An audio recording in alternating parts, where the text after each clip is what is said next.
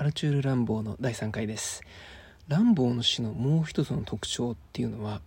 どこがイメージソースなのか想像もつかないほどあまりにも鮮やかで、まあ、時に何を書いているのかよくわからなくなるほどの華美な描写なんですね。で彼の代表作の一つに「酔っ払った船」っていう作品があるんです。割と長めの作品で前半部分、まあ、彼の詩の前期の中でも一番有名なものかなとは思うんですが、まあ、この酔っ払った船酩酊船とか酔いどれ船とかっていうふうに日本語では翻訳されます。で内容としては人間の手から自由になった船が海を旅するっていう内容なんですけどこれを書いた時ランボーは海を見たことがなかったんです。だからそれまで見ていた絵の入った雑誌だとかあとはジュール・ベルヌの小説「海底2万マイル」なんかをヒントにして、まあ、特に小説がヒントだ大きなヒントになっていたっていうふうに言われてるんですけれど、まあ、そういったところからあ取ってきたそのイメージを取ってきていたっていうのはこう研究からも分かっているんですけれどそれでもやっぱり意味がわからないところが残るしかしものすごく印象に残る詩として読まれています。ではちょっと部分的に読んでみましょう。平然として流れる大河を下っていくほどに船引きに導かれる覚えはもはやなくなった。甲高く叫ぶインディアンが色とりどりの柱に彼らの彼らを裸のまま釘付けにして弓矢の標的にしてしまった。フランドルの小麦やイギリスの綿花を運ぶ船である私はあらゆる乗組員どものことにもはや無頓着だった。船引きがいなくなるのと同時にあの喧騒も収まってしまい大河は私が望むままに流れを下りゆかせた。そしてその時から私は身を浸したのだ。星を注がれ父色に輝いて総空をむさぼり食っている海の死の中に。そこでは時折色青ざめて恍惚とした浮遊物物思わしげな水死人が下ってゆくのだった。またそこでは青海原がいきなり染め上げられて太陽の紅の輝きのもとで錯乱しかつ緩やかに身をゆすりアルコールよりなお強くまた私たちの盾事の音よりなお広大に愛欲の苦い赤茶色の輝きが発光するのだった。よくわかんないですよねやっぱり。いろんな色彩が出てくるのはわかるんですけどちゃんとイメージできるのかっていうといや頭の中で映像がちゃんと出てこない気がする。でしかも何とかして映像を作ろうと頭を働かせると実写の映像じゃなくってすごく凝ったたアニメーションのようなであの日本人が作るアニメーションじゃなくってあのロシアとかヨーロッパの人が作るようなアニメーションのすごく細かいところまで手を入れた映像っていう風にしか、うん、私の場合はちょっと想像できないですね、まあ、でもこの詩の一番大切なところっていうのはもうこの船が主人公で人間の手を完全に離れていて、えー水の流れに身を任せて、えー、海の上の光景人間が想像もつかないような光景というのをこの船は見ているっていうこの設定がとても大事なんですねやはり大人たちから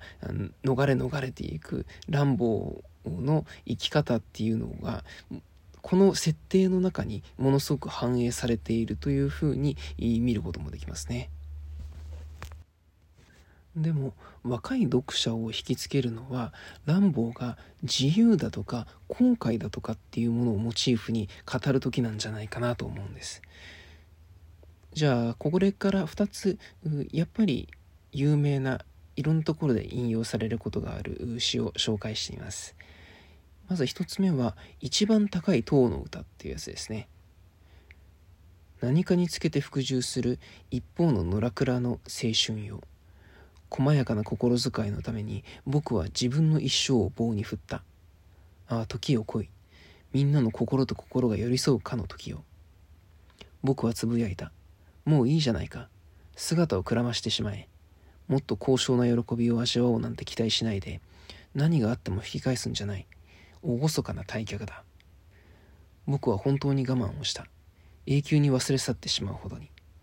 恐れも苦しみも空に向かって飛んでった。身を蝕む渇きのために僕の血管は黒ずんでくる。これは若い読者が反応する詩だと思います。まあ、10代や20代ってまだ生きてきた時間がものすごく短いので何か失敗や挫折をした時にもう一生棒に振ってしまったかのように感じてしまうものなんですね。だからそういうことを経験した人はやはりこの詩にすごく敏感に反応するんじゃないかと思うんです。で姿をくらましてしまえとか厳かな退却だっていう言葉はこれまで生きてきた世界にこれまで以上に真正面から向き合うのではなくてもう逃げてしまえよととっとと逃走してしまえばいいんだっていう呼びかけとして読者に響く場所ではないかなというふうに思うんですね。それじゃあもう一つよく引用される「王季節よ王城よ」っていう詩をこれ全文読んでみましょう。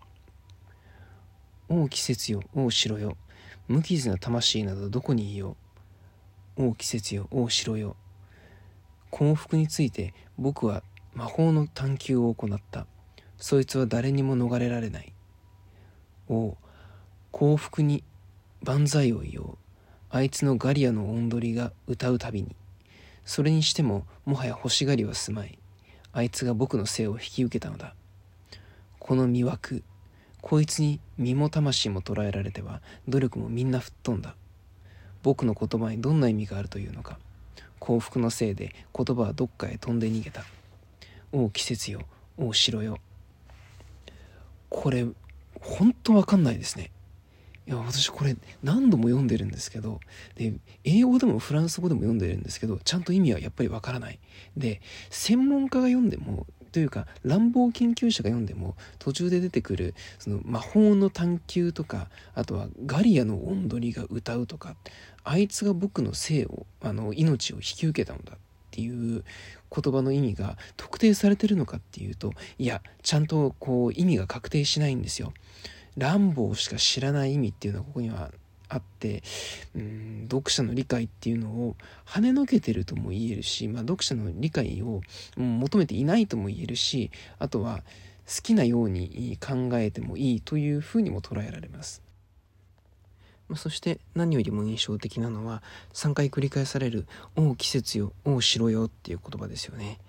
であんまり他の部分と関係がないようにも聞こえるんですがこれフランス語の原文だと季節も城も複数形なんです。ということはこう好意的に解釈していくと季節っていうのは自分の越し方行く末過去と未来ですねの時間の流れっていうものを表現していながら城っていうのはいわば自分にとってのマイルストーンマイルストーンっていうのはそのスタート地点からの距離を指し示す標識なんですけれど白というのは過ぎた時間ということは自分が達成したことのマイルストーンとして描かれているんじゃないかとも思われるんですね。ま城っていうのは、ま動かないものであるしとても目立つものとして見えるわけです。ま自分はどんどん歩いていくから城っていうものを通り過ぎるんだけれどでも遠くによく見えるものとしてその建物が存在すると。だから王季節よ王城よっていうこの印象的な言葉は季節っていう言葉でもうすでに過ぎた時間とかこれから過ぎる時間っていうものを表しつつ城っていう空間的なイメージでこれまでの達成とかこれからの達成っていうものを表現しているというふうに見ることができます。うんやっぱり乱暴の詩っていうのは印象的なリフレインを使うことは結構あるし、まあ、そういう時に限って乱暴の中心思想というか中心的な作風である次へ次へっていう感覚のまだ見たことがないところへどんどん進んでいくんだっていう考え方が読者に向かって押し寄せてくる、まあ、そういうところがあるわけですね。